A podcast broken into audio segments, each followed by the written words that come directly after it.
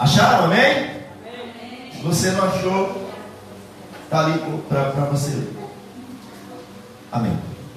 Aleluia. Naqueles dias não havia rei em Israel. Cada um fazia o que achava mais justo. Amém? Feche seus olhos por um instante.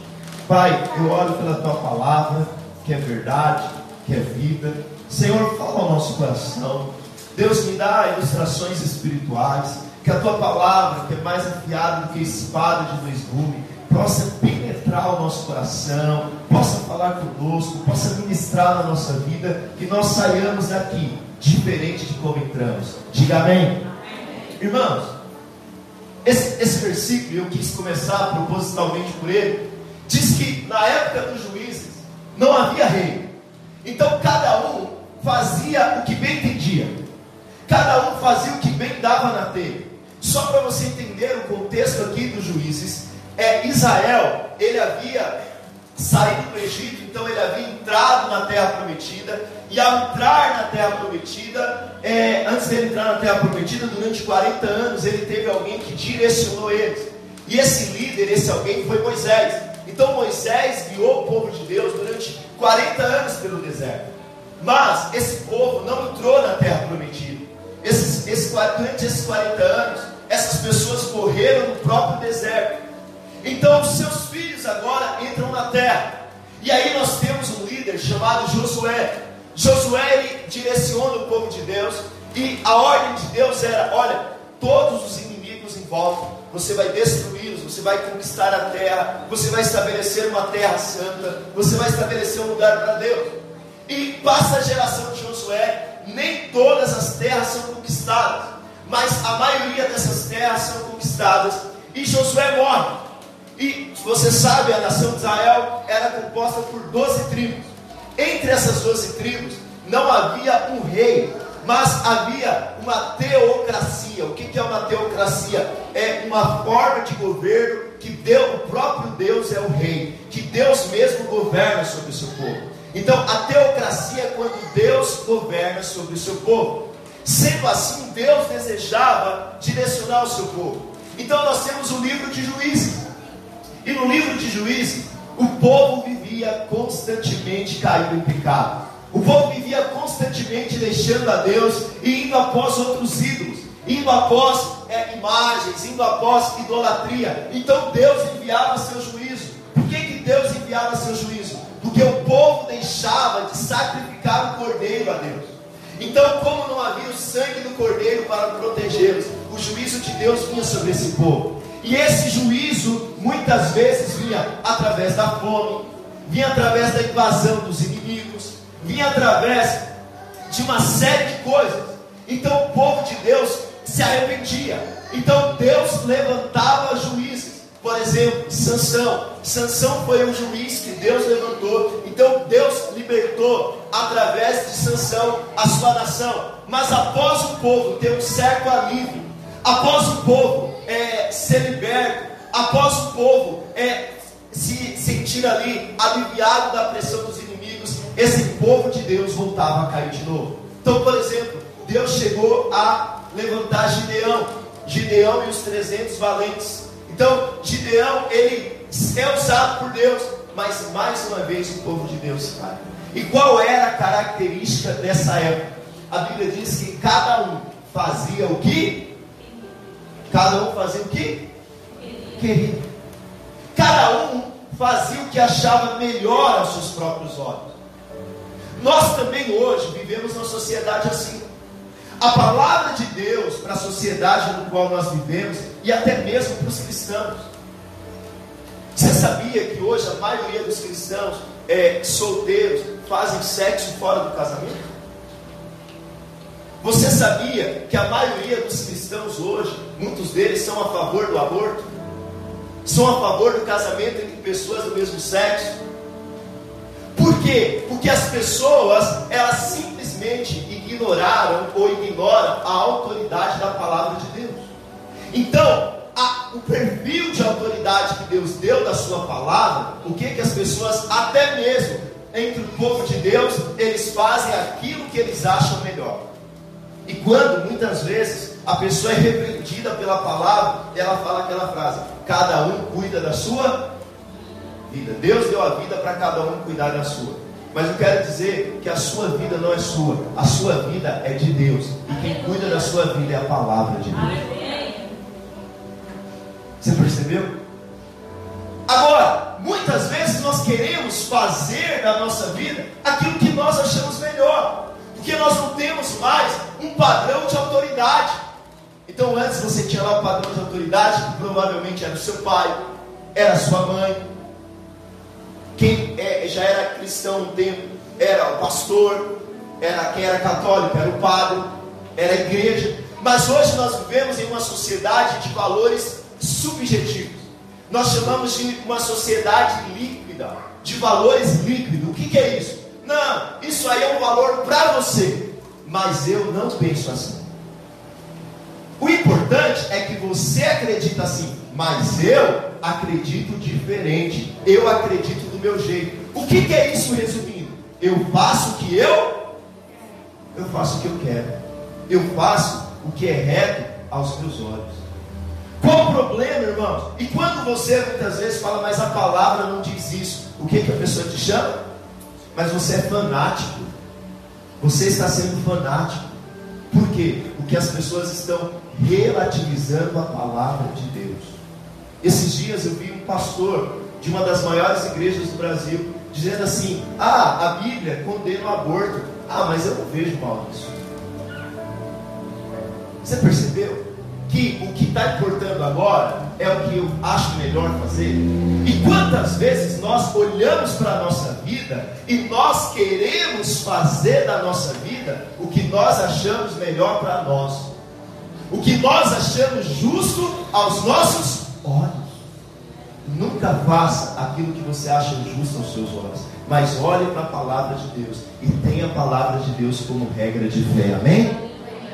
Aleluia!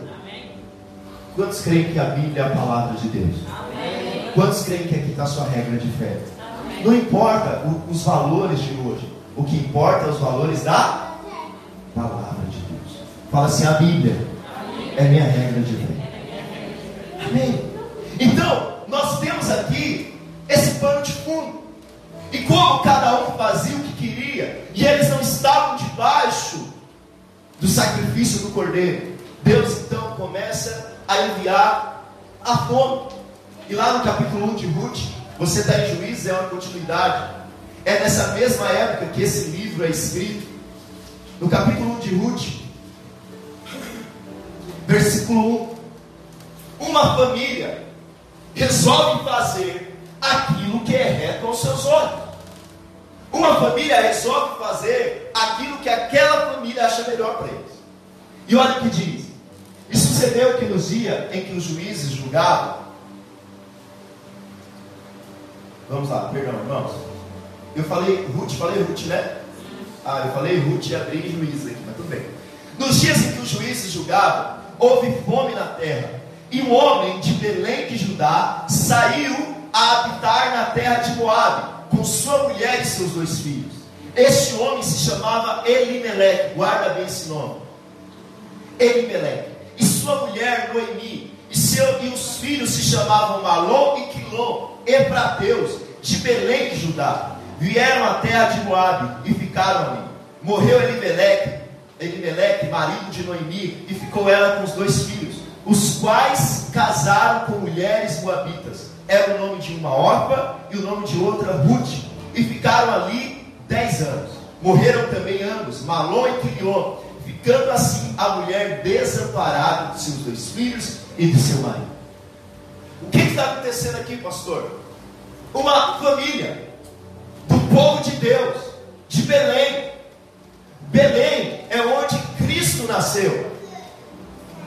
Belém é, é lugar de Deus. Belém significa casa do pão. Esse povo aqui é gente de Deus. Esse povo aqui, se fosse nos nossos dias, nós diríamos é gente da igreja. Mas a crise veio, a crise bateu, o negócio ficou feio. Então, como cada um fazia o que queria, eles também resolveram fazer o que bem entendiam.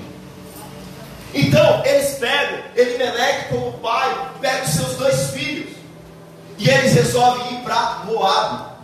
Para onde eles foram, irmãos? Moab. Vocês estão, estão prestando atenção. Eles resolvem ir para Moab. Pastor, qual o problema de ir para Moab? Quantos aqui lembram de Ló? Poucos lembram de Ló. Tá, vamos lá. Tudo bem. Quem foi Ló? Para a gente chegar em Moab. Ló foi sobrinho de Abraão. Você lembra que Deus disse a Abraão: sai da tua terra e da tua parentela, vai para uma terra que eu te mostrarei? Amém. Abraão levou consigo um parente. Ele não deixou todo mundo. Ele levou um camarada chamado Ló. Depois Ló separa de Abraão e vai morar ali nas proximidades, em Sodoma. E quando Deus envia juízo sobre Sodoma e Gomorra, Ló com a sua família é resgatado por causa da intercessão de Abraão. Só que a mulher de Ló, ela olha para trás, Deus envia o juízo, ela vira uma estátua de sal. Vocês lembram dessa história? Aleluia. Estão lembrando? E aí, Ló, ele vai morar numa caverna com suas duas filhas. Então, elas falam: Nós estamos aqui com o nosso pai, nós não vamos ter filhos, e o fim da nossa família vai ser a morte. Então, as meninas elas têm uma ideia maligna. Qual é a ideia que elas têm? Vamos embebedar nosso pai. Eu amo a Bíblia, porque a Bíblia não esconde os defeitos do povo de Deus. Vamos embebedar o nosso pai e vamos ter relação com ele. Porque do nosso pai vai vir descendência. E aí, de uma nasce Amon. Desse incesto entre pai e filha nasce Amon. Amon depois tem uma família e essa família vira uma nação, as nações, a nação dos Amonitas. Então toda vez que você lê na Bíblia, você vai ver lá o nome Amon durante todo o período da Bíblia. Eles estão ali em volta do povo de Deus. E aí eles são os Amonitas. Mas da outra filha, da relação de incesto, nasce Moabe. E Moabe dá origem a uma nação que era os Moabitas. Passa milhares de anos. E agora, é, Elimeleque, ele sai de Israel, nação de Deus, povo de Deus, e ele vai para onde, irmãos? Moab, e Moab foi fruto do que? De incesto. Portanto, essa nação estava debaixo de maldição.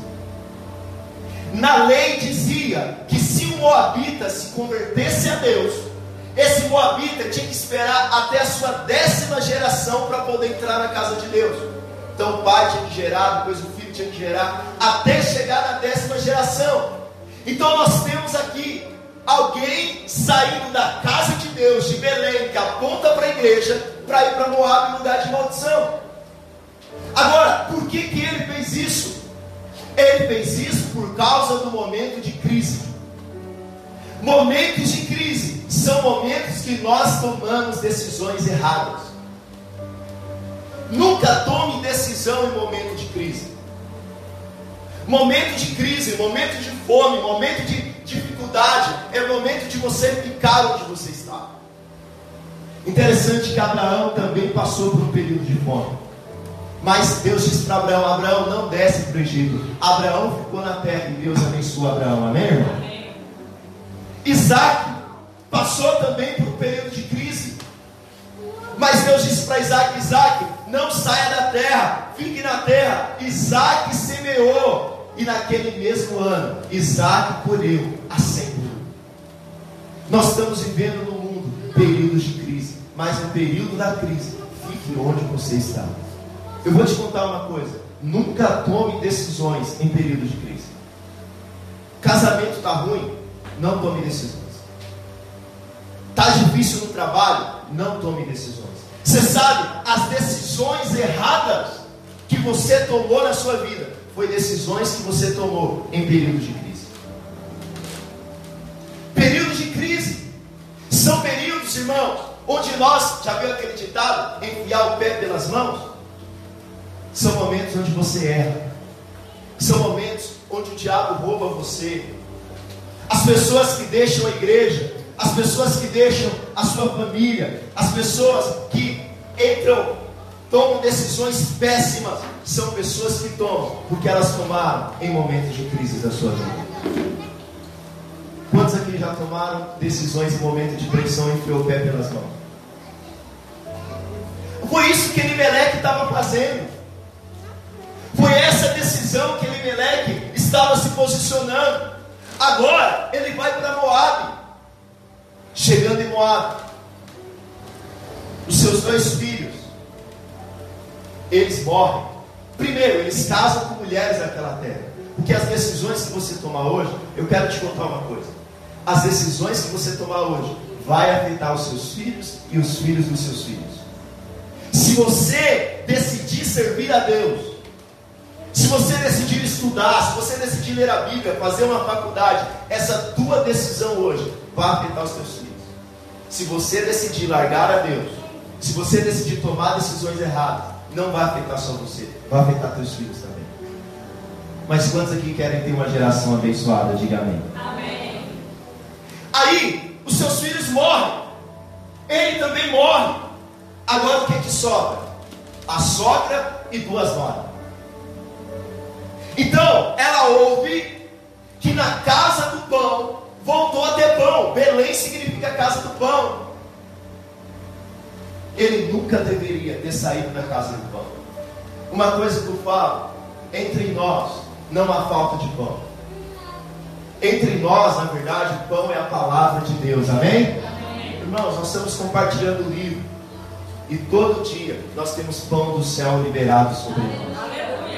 Nós temos nas nossas células, todos os dias. E aí nós temos vida de Deus fluindo sobre nós. Nós temos, irmãos, sabe, a cada culto eu venho aqui pregar e eu falo, poxa, eu queria tanto pregar esse livro inteiro, mas não dá, eu preciso pregar outra mensagem agora. Irmãos, entre nós não há falta de pão, porque o Senhor tem nos suprido com o pão do céu. Mas quantos aqui têm saído do nosso meio? Eu conversei com alguém que saiu do nosso meio e eu perguntei para essa pessoa onde você está. Aí a pessoa falou para mim, falou, é, só que lá a palavra, eu acho que eu nem deveria ter ouvido vocês pregar, porque depois que eu ouvi vocês pregar, agora fui para lá e não, não encaixa. Sabe por quê? Porque ele deixou de comer pão na casa do povo. No momento de crise, no momento de dificuldade, você vai ser testado, mas nunca larga Belém, nunca larga a casa do povo. No momento de pressão, porque eu quero te contar uma coisa, eu vou te aborrecer, eu vou te decepcionar, eu vou pisar no seu calo. Você vai ficar chateado comigo, você vai ficar chateado com o irmão da célula. Crises vão vir, dificuldades vão vir, mas nesse momento, faça um propósito de Deus. Eu não vou sair de onde Deus me colocou.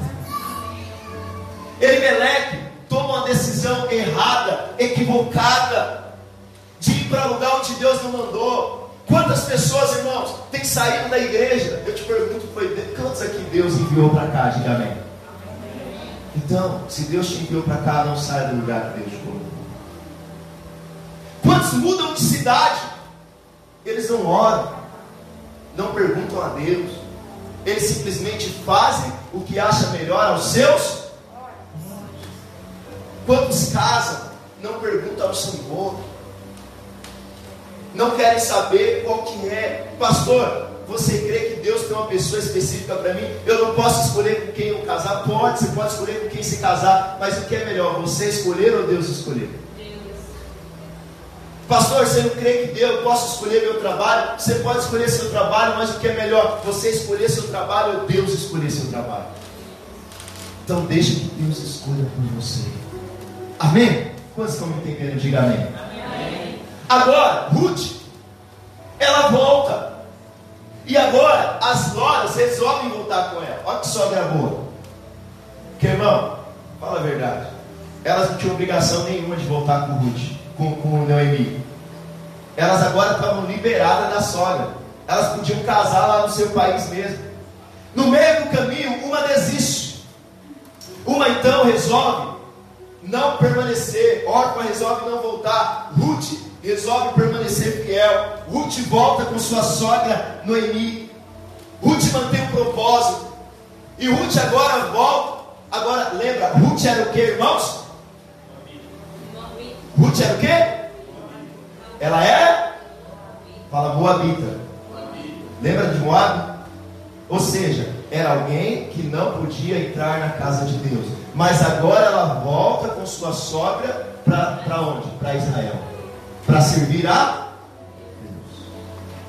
Então Ruth agora, ela volta. Ela vem. E quando ela chega, agora a sua sogra está na miséria. Elas estão vivendo em pobreza. Elas estão ali em muita dificuldade.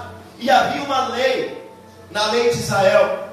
Havia uma lei, e essa lei dizia o seguinte: que ao você colher, você tinha que deixar aquilo que caísse no chão, você tinha que deixar os pobres pegarem. Então imagina que você tivesse, eles estavam colhendo cevada aqui. Mas imagina que você estivesse colhendo milho. A lei de Moisés dizia o seguinte: que ao você colher o milho, aqueles grãos ou espigas que caíssem no chão, os teus empregados não podiam recolher, porque os pobres podiam vir atrás colhendo. Só que lembra que cada um fazia o que queria? Você lembra disso? Você acha que os ímpios deixavam alguma coisa para trás? Não. Mas tinha um camarada, esse camarada significava, chamava-se Boaz. Lá no capítulo 2. Pode projetar para mim. Boaz, apesar de ser uma época onde cada um fazia o que queria, Boaz sempre deixava para que os pobres pegassem aquilo que caía. E diz assim: E tinha Noemi um parente seu marido, senhor de muitos bens, da família de Elimeleque, o qual se chamava Boaz. Ruth, a Moabita, disse a Noemi: Deixa-me ir ao campo e apanharei espiga atrás daquele que me favorecer. Fala assim: aquele que me favorecer. Quantos aqui foram favorecidos por Jesus? Amém? Você já percebe aqui que Boaz é uma tipologia de Jesus. E nós somos quem na história? Nós somos quem na história, irmãos? Ruth. Nós éramos aquela que fazia, que estava distante de Deus, era de uma outro povo, mas que o Senhor nos resgatou. Amém? Ruth a Moabita disse a Noemi, perdão, versículo 3. Ela se foi, chegou ao campo e apanhava após os segadores. Por casualidade, Jesus entrou na parte que pertencia a Boaz, o qual era da família de Elimelech. Eis que Boaz veio de Belém e disse aos segadores, aqueles que colhiam: O Senhor seja convosco. Respondeu-lhe eles: O Senhor te abençoe. Depois perguntou Boaz ao servo, encarregado dos segadores: De quem é essa moça? Respondeu ele: Essa moça é a Moabita, que veio com Noemi da terra de Moab. Você lembra do contexto de Moab, amém? Disse e ela, deixa-me rebuscar espigas e ajuntar-me-as entre as gavelas após os segadores. Assim ela veio desde a manhã até agora está aqui, menos um pouco que esteve na choça. Então disse Boaz a Ruth: Ouve, minha filha, não vás colher em outro campo, nem tampouco passes daqui, porém ficarás aqui com as minhas servas. Agora que algo poderoso acontece, porque Ruth entra no campo de Boaz. E quem é Boaz? Boaz é um cara mais velho, rico e solteiro. Olha que bênção. Aleluia. Então, esse cara aqui, ele está lá e ele cumpria a lei. Então, agora, Ruth vem pegar as espigas. E Boaz olha para ele e fala: Quem que é essa moça aí que eu nunca vi aqui? Ela achou graça, irmãos, achou. Você sabia que um dia também você estava lá no mundão, você era Ruth, Jesus olhou e falou assim: e essa pessoa aí? Eu vou resgatar ela. Aleluia. Eu vou liberar favor sobre ela. Glória a Deus. Quantos aqui tem gente melhor na família que você? Olha minha mão levantada. Deus resolveu apontar o dedo e escolher você. Por isso que você está aqui, sabia disso? Tem nada a ver com você. Tem a ver com o Boaz que resolveu te escolher. Então Ruth agora, eu não vou ler tudo por causa do meu tempo. Ruth agora, ela passa a colher as espigas. E Boaz fala: colhe aqui. E aí ela volta para casa. Ela volta para casa. Então ela volta com a bela de uma colheita. Então a sogra, ela olha para ela e fala assim: onde você andou? Por que, que você voltou para casa com tanto milho? Por que, que você voltou para casa com tanta colheita?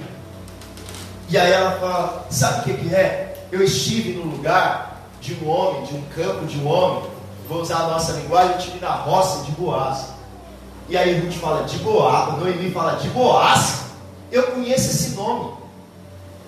Sabe quem é Boaz? Capítulo 3. Capítulo 3. Versículo 1. Diz assim: E disse-lhe Noemi, sua sogra, minha filha, não hei eu de buscar-te um lar para que seja feliz? Ora, pois não é Boaz, na companhia de cujas servas estiveste, um dos nossos parentes? E eis que esta noite a limpará a cevada. Eu vou aqui dizer para você, coloca no 2,28, Igor, por favor. Perdão, 2,19. 2,19. 2,19. Então me disse a sua sogra: Onde colheste hoje? E onde trabalhaste? Bendito seja aquele que te reconheceu. E relatou a sua sogra com quem tinha trabalhado. E disse: O nome do homem com quem hoje trabalhei é Boaz. Agora o 20. Então Noemi disse a sua nora: Bendito seja ele do Senhor, que ainda não tem deixado sua beneficência, nem para com os vivos, nem para com os mortos. Disse mais Noemi: Este é nosso parente chegado, e um dentre os nossos, fala assim, remidores. Aqui tem outra lei em Israel. O que, que é o remidor, o parente remidor? Você lembra que o pai, o marido de, de Noemi morreu? Sim ou não, irmão? Sim, você lembra disso, né? Agora, uma outra coisa. Você lembra também que, os, que o marido de Ruth morreu? Sim ou não? Agora em Israel tinha uma lei. A lei funcionava assim: se alguém tivesse um parente e esse parente gastasse tudo que tinha. Imagina que esse parente fosse gastão. Imagina que seu parente resolveu ir embora para o Nordeste. E ele resolveu foi para lá, falou assim, estou embora, pegou as mudanças, colocou lá no, no, no fretado, e ele falou, vai não, fica aqui, lá que é duro. Ele falou, não, eu vou embora. E ele foi. Só que quando chega lá, o parente gasta tudo. E por ele gastar tudo, ele vira então agora escravo. Por quê? Você vira escravo de quem você deve, sim ou não? Você deve para o banco, meu amigo. a sua agenda, o seu trabalho, você faz o que o banco quer. Não é isso que acontece? Assim também era nessa época. Mas se você fosse o parente mais chegado dessa pessoa, você podia pagar a dívida dele e podia resgatá-lo da escravidão. Então imagina que seu parente lá gastou tudo, fez besteira, e você é o parente mais próximo. Sabe o que, que a Bíblia dizia? Que você precisava pagar a dívida dele, tirar ele da escravidão e trazer ele de volta para casa. Ainda bem que hoje a lei não está valendo, né, irmão? Mas, é isso que está acontecendo. E por Jesus, quem era esse parente próximo que podia resgatar a Ruth e a Noemi? Quem era? Boaz. Era o rei Só que tinha algo mais. Aqui tinha algo mais. Porque além de você resgatar a terra, você era obrigado a casar com a viúva. O resgatador, eu não vou ler por questão de tempo, mas lá em Levítico, o resgatador ele comprava a terra e tinha que casar com a mulher do falecido. Para quê? Para que ele desse filho e a mulher do falecido continuasse a história. Então, lá no capítulo 3, onde nós lemos, Noemi fala: Ô Ruth, sabe Boaz, o nosso remidor? Vamos fazer aqui uma estratégia de casamento. Então, vai terminar a colheita e eles vão fazer uma grande festa. Então, nessa grande festa, ele vai comer lá, comer um, um pouco mais, vai beber um pouco mais, e o que que você faz? Olha o versículo 6, irmãos. Perdão, versículo 3. Banha-te, unge-te. Ungir aqui, irmão, não é passar óleo ungido, tá? Ungir aqui era o perfume da época. Banha-te, unge-te e põe os teus melhores vestidos. Você que quer casar, fica a dica, tá bom? Tomar um banho, passar um perfume, colocar o melhor, a melhor roupa. Aleluia. Glória a Deus. Você que já é casado, mantenha assim também. Tá bom? Amém? Aqui é a estratégia bíblica de casamento. Não é disso que eu vou falar, não, mas é. Porém, não, coloca os teus melhores vestidos e desce a eira. Porém, não te des a conhecer o homem, até, que tenha acabado de comer e beber. Quando ele deita. Então chegará e descobrirás os pés, e te deitarás, e ele te dirá o que deves fazer. Respondeu-lhe Ruth: Tudo quanto me disseres, farei. Eu não vou ler porque estou de tempo, mas a festa lá está rolando, Noemi está com seus vestidos, Boaz é o dono da festa, não, não presta muita atenção ali e ela deixa. Só que Boaz toma ali um vinhozinho a mais, está alegre e ele vai deitar. Então o que, que Ruth faz? Ruth vai, ele já está dormindo, entra debaixo das cobertas. E aí o cara acorda, irmãos, irmãos, meia-noite, lembra que ele seguia a lei? Amém? Servo de Deus, o sexo é dentro do casamento, amém? E o que, que ele olha? Uma mulher do lado dele. Imagina o susto do cara. De onde você saiu? Quem é você? E aí ela fala: Sou Ruth. Sou Ruth. Lá no versículo, acho que eu vou ler, versículo 8. Sucedeu que pela meia-noite, assustado-se o homem, sentou-se, e eis que uma mulher estava deitada a seus pés. Disse ele, perdão, disse ele: Quem és tu? Ela respondeu: Sou Ruth, tua serva. Estende a tua capa sobre a tua serva, porque tu és o resgatador. Sabe que é a primeira vez que uma mulher aqui está pedindo um homem em casamento. Sabe o que era estender a capa? Os homens usavam talit. Talit aqui é capa. A Bíblia diz que essas asas. Então o que acontece? Ó, oh, você é meu resgatador. Então além de você resgatar o campo, eu vim dizer que você precisa casar comigo. Tati acabou. Aí ele fala assim: a, a, resposta dele é maravilhosa, porque ele diz assim: Disse ele, bendita sejas tu, Senhor, minha filha. Melhor fizeste da tua última benevolência que a primeira, pois não foste após jovens, quer pobres, quer ricos. Agora, pois, minhas filhas, minha filha, não tenha receios, tudo quanto disseste, eu te farei, pois toda a cidade e o povo sabe que és mulher virtuosa. Ora, é muito verdade que eu sou teu resgatador, mas ainda há outro resgatador, mais chegado do que eu. Tinha outro cara na fila, irmãos. Tinha, é, é verdade, ele era o resgatador dela. Lembra aqui que Boaz é uma tipologia de quem? De quem? Fala de Jesus. Amém? Fala assim: Jesus é Boaz aqui. E quem é Ruth? É nós, vai lembrando disso para você não achar que você é Boaz, que você é o cara, ou que você é Ruth, não. Lembra que aqui a gente está fazendo. E aí, ele fala: Não, legal, bendita seja você, glória a Deus, você fez uma boa escolha. Mas tem um problema: eu não sou parente mais chegado. Tem um parente que tem direito sobre você. Porque lembra, tinha que seguir a fila lá, irmão, primo, e os próximos, tem, tem alguém que tem poder sobre sua vida. Mas pode ficar tranquilo, porque eu vou falar com, esse, com essa pessoa. E lá no capítulo 4 de Ruth, diz assim: Boaz subiu à porta da cidade e assentou-se ali.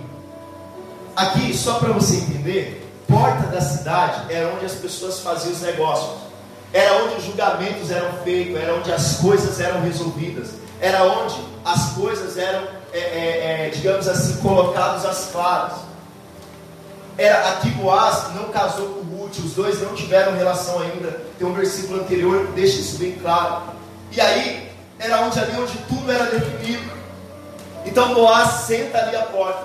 E agora o resgatador que tinha direito de resgatar a Ruth, ele vai passar. E olha o que diz: Eis que o subiu a porta, Eis que o revidor, o resgatador de quem Boaz tinha falado, ia passando.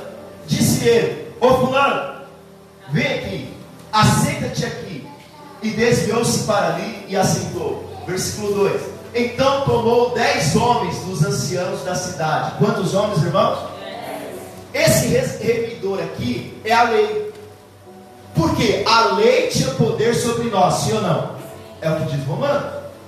A lei de Moisés tinha poder sobre nós. Agora, ele escolhe dez homens, porque aponta para os dez mandamentos. E agora, esses dez homens é testemunha. E olha o que diz: aceitai-vos aqui, aceitaram. Então, pode pôr o próximo. Então disse ao remidor: aquela parte da terra que foi de nosso irmão, Noemi, que tornou da terra dos Moabitas, está vendendo. Ou seja, você tem direito de pegar de volta. E resolvi informar disso. E disse-te: compra diante dos habitantes e diante dos anciãos do meu povo. Se há de redimir, redime-a. Se não houver de redimir, declare-me para que eu saiba, pois não há outro senão tu que a redima. E eu depois de ti, ou seja, é o seguinte: tem a terra, você é a lei, você tem direito, e eu estou na fila. Quando ele fala da terra, o resgatador que não tem nome, porque fala só do benefício, a terra que fala só do benefício, ele se anima. Ele fala, opa, que maravilha. Então ele responde, então disse ele, eu a redimirei. Então a lei diz, não, pode deixar que a terra eu fique.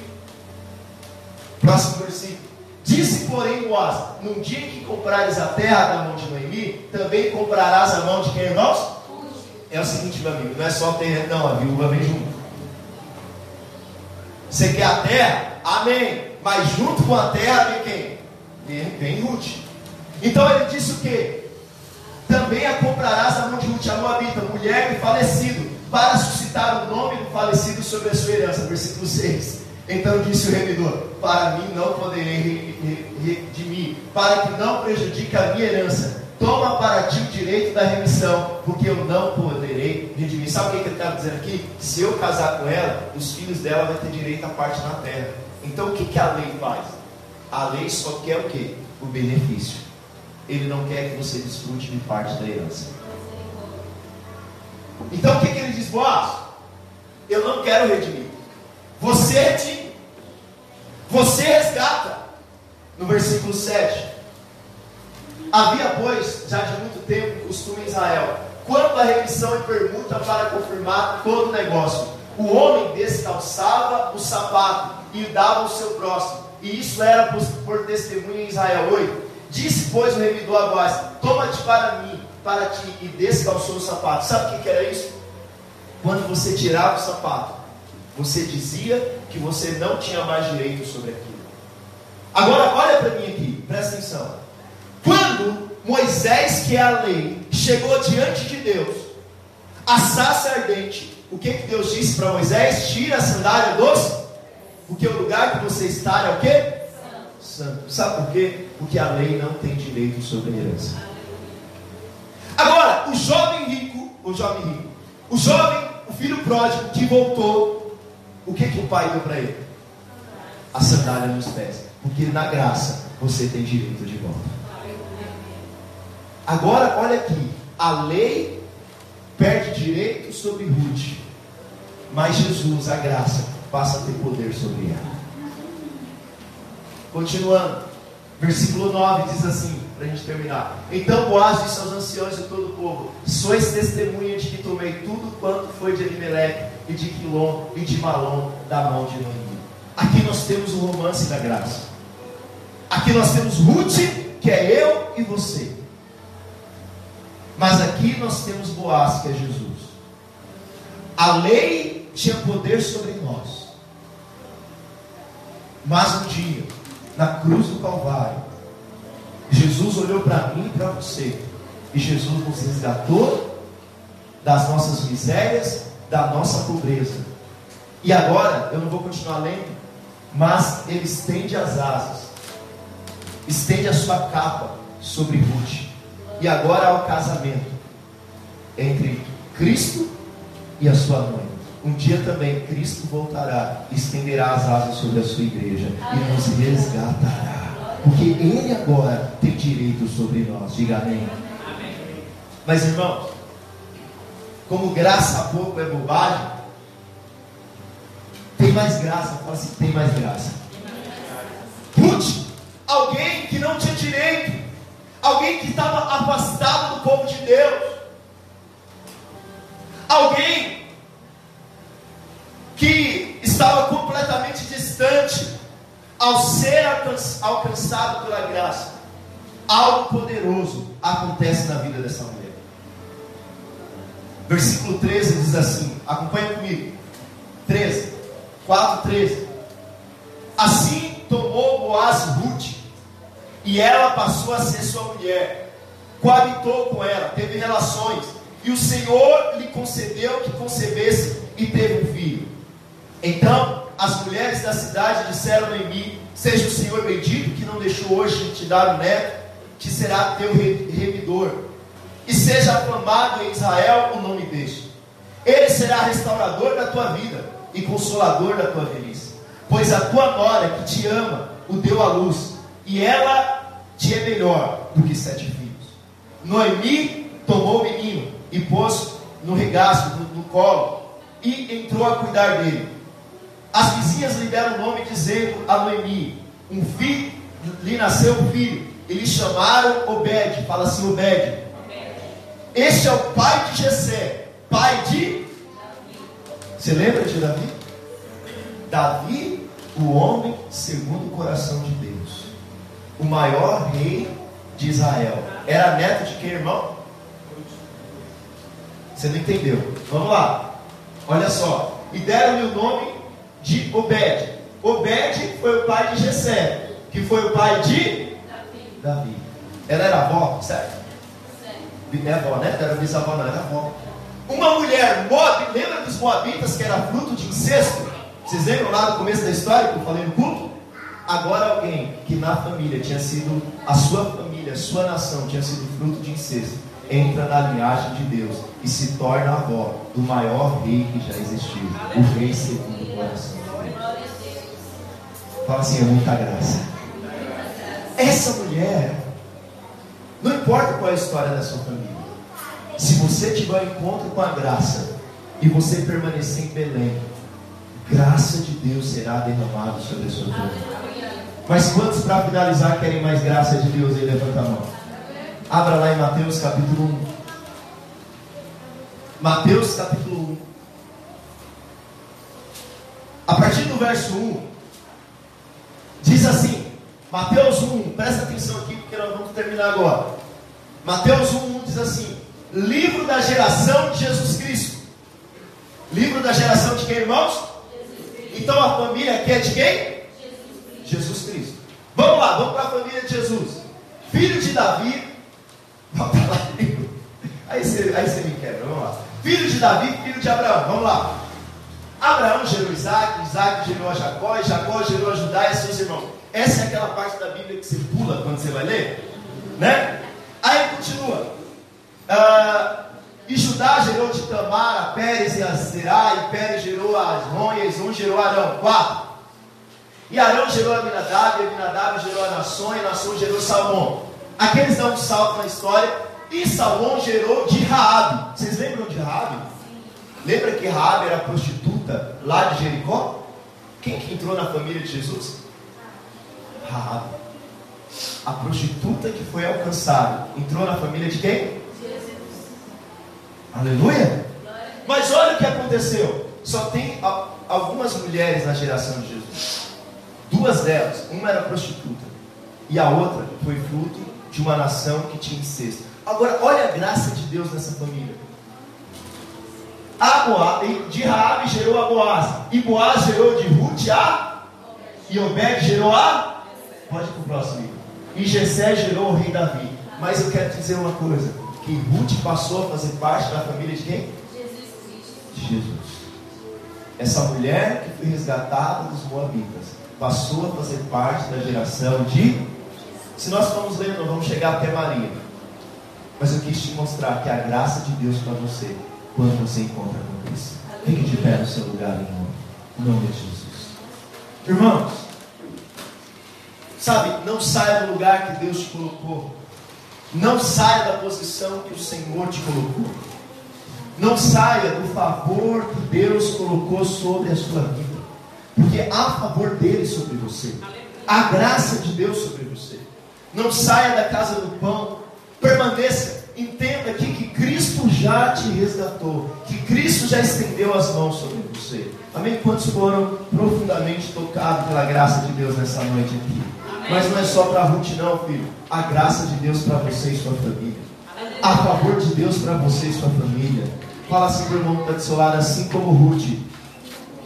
Mas fala mais forte para ele, assim como Ruth.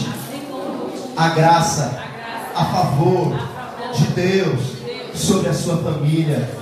Amém? Você crê nisso, amém, irmão? Talvez você está vivendo períodos difíceis na sua família. Talvez você está vivendo períodos complicados. Talvez você veja uma família complicada. Mas eu quero dizer para você, permaneça firme. Tenha um encontro real com a graça. E a história da sua família será mudada. Assim como a história de Ruth foi mudada, a história da sua família será mudada. Porque Cristo é o nosso resgatador. Ele nos redimiu, Ele nos resgatou. Amém? Amém. Feche os seus olhos no seu lugar. Você vai orar ao Senhor agora. Porque você é Ruth nessa geração. Eu e você nós somos Ruth nessa geração.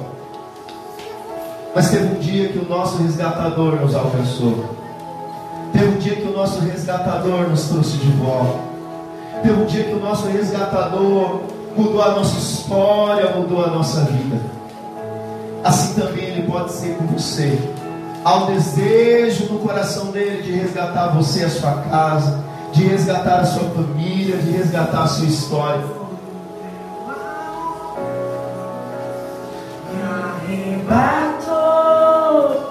Feche os teus olhos. Há um resgate dele para você. Meu desejo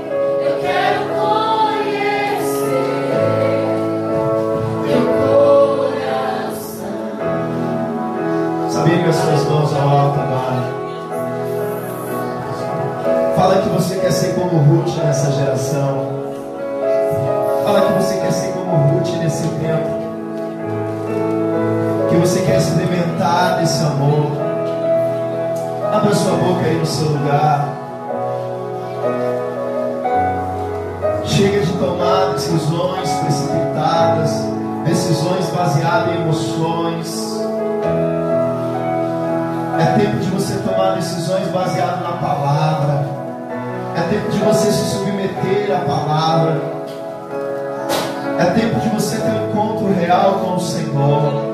É tempo de você ser tocado pelo Espírito. É tempo de mudança de história na sua casa, na sua família. Oh Jesus, que esse amor, que essa graça, que esse favor seja liberado sobre nós. Que venhamos experimentar esse poder sobre nós.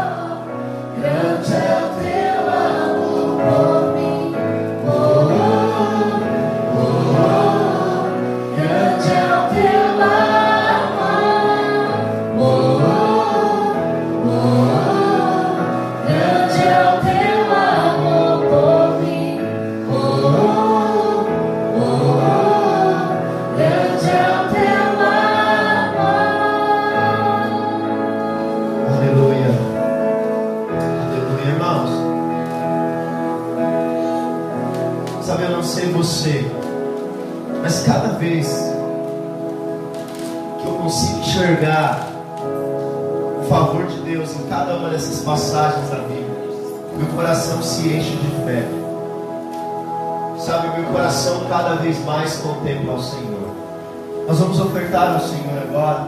Eu queria que você pegasse a sua oferta, o seu dízimo. Não traz ainda, nós vamos orar primeiro. Nós vamos dizimar e ofertar debaixo desse amor